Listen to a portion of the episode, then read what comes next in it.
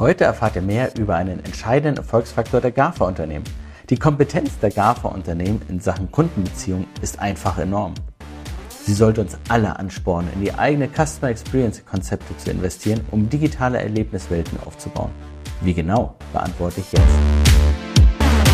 Ich habe über das Dilemma gesprochen, dass die GAFAs, also Google, Amazon, Facebook, Apple, im Endeffekt uns überall begegnen und ohne diese bekommen wir den Weg gar nicht mehr ohne weiteres gestemmt. Aber auf der anderen Seite, wenn wir uns nur auf die GAFAs verlassen und unser Geschäft darauf aufbauen, ist die Chance sehr, sehr hoch, dass wir sehr schnell auch kein Geschäft mehr haben können. Insofern ist die Frage, wie gehe ich mit diesem Dilemma um?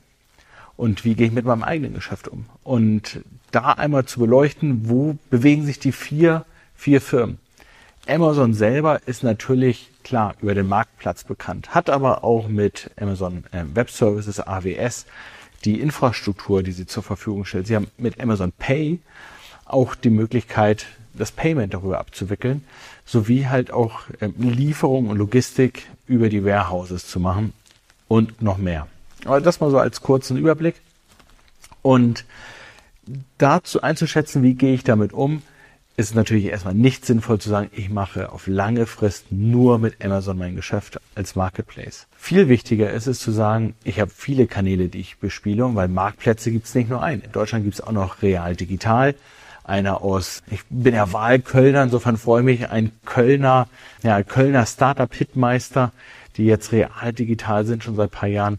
Aber in den Nachbarländern wie in der Schweiz gibt's Galaxos. Also es gibt eine Menge an weiteren Marktplätzen, die halt komplett branchenübergreifend sind, aber es gibt auch branchenspezifische Marktplätze. Otto, About You, Konrad. Also man, man muss nicht nur Amazon im Kopf haben. Aber alle Marktplätze haben halt eins gemein. Die Kundenschnittstelle hat der Marktplatz. Das haben wir einmal im Kopf. Das zweite ist, wie mache ich Werbung? Facebook und Google mit Facebook Ads, Insta Ads, äh, mit, den, mit Google Advertising ist an sich die Quelle, um neue Interessenten zu generieren. Häufig werden diese neuen Interessenten generiert, zu einer Conversion geführt und dann nicht weiter richtig beachtet und Norddeutscher sagt betüttelt. Dieser Punkt ist total maßgeblich, um halt auch nachhaltigen Gewinn auszuziehen. Der vierte Punkt, Apple in dem Zuge, betrifft nicht alle direkt, aber es betrifft halt unter anderem diejenigen, die sich über App Stores, über eine App Geld verdienen.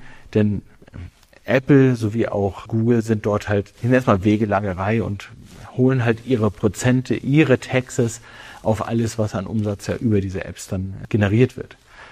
Wenn es digitale Apps sind, dann ist es ein Teil, also es ist eine Variante. Ansonsten ist der, die Wegelagerei, nenne ich es mal, doch extremst teuer. Insofern müsst ihr eure Customer Journey im Griff haben. Ihr müsst die ganz klar haben, wie bekomme ich die entsprechenden neuen Nutzer. Klar, ich mache vielleicht Insta-Werbung. Und ja, sie sehen dann über Facebook noch etwas und vielleicht kommen auch Kunden über, über Amazon zu mir selber. Aber wie kann ich diese Kunden in mein CRM bekommen? Wie kann ich diese Kunden immer wieder mit den richtigen wertvollen Inhalten für diese Situation des Nutzers, für die Situation, in der er sich gerade äh, bewegt, ja, generieren, so dass man einfach an Attraktivität gewinnt. Es gibt ganz einfache Beispiele, die seinen Lebenszyklus auch total klar machen. Nehmen wir mal Kinder, Babys. Babys haben einen gewissen Werdegang in ihrer Customer Journey. Erstmal sind sie keine Kunden, irgendwann später ja, aber die Eltern sind Kunden. Und klar, äh, wenn ein Baby ein Jahr alt ist, wird es irgendwann ein Kleinkind, zwei bis vier Jahre alt. Da sind bestimmte Bedürfnisse und Notwendigkeiten bei den Eltern da. Das ist planbar. Das machen auch schon diverse Händler für Babyartikel. Aber auch das gilt für andere Kunden. Autos, Leasingverträge zum Beispiel, Handy, Handyverträge. Es gibt sehr, sehr viele Varianten, äh, viele, viele Customer Journeys, die wir eigentlich implizit schon kennen, aber gar nicht ausnutzen. Covid. Es gibt eine total klare Customer Journey durch Covid. Homeoffice bedeutet vielleicht Ausstattung der Mitarbeiter. Was bedeutet? Sie haben dann erstmal einen Stuhl. Ein Stuhl ist neu, vielleicht ein Schreibtisch, weil wie die, die Regelung ist. Danach kommen andere Varianten oder es wird Teams eingeführt, aber die Hardware passt nicht. Und all diese typischen Szenarien, die im Vorfeld nachzustellen oder beziehungsweise vorzuüberlegen und darauf zu agieren, führen halt im Endeffekt zu einem doch personalisierteren Gefühl für den Kunden, ja, der versteht mich. Und das ist etwas, wo wir uns auch differenzieren können von den großen GAFAs.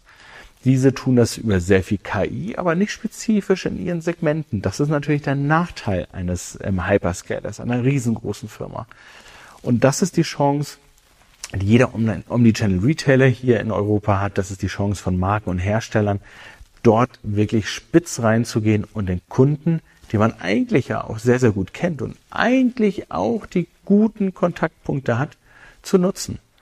Und da einmal die Lanze für all die Filialisten und Mitarbeiter in den Filialen gebrochen, muss wirklich so knapp das Personal dort bemessen sein. Es führt nicht zu einer besseren Customer Experience. Es führt nicht dazu, dass ich gerne rein bin. Es führt vielleicht zu Momenten, die mich frustrieren, weil die Mitarbeiterin dann oder Mitarbeiter auf Toilette gehen musste, aber nur einer im Laden ist, sie schließt den Laden ab, was man eigentlich nicht tun soll, weil man angewiesen wird, möglichst wenig zu trinken. Und ich als Kunde komme nicht rein und sage, ja, dann gehe ich halt zum nächsten oder bestelle online. Sind das nicht diese kleinen Sachen, die es äh, bedeuten, schlechte Customer Experience zu generieren, ohne dass man es will? Wir nennen das Bad Profits. Und das ist das Thema der nächsten Session. Danke dir für das Zuhören und ich wünsche dir noch einen schönen Tag oder Abend. Du kannst diesen Podcast über alle gängigen Kanäle abonnieren und erzähle deinen Kollegen und Freunden davon. Je größer die Community wird, desto mehr Inhalt und Diskussion können wir für dich transportieren und erstellen.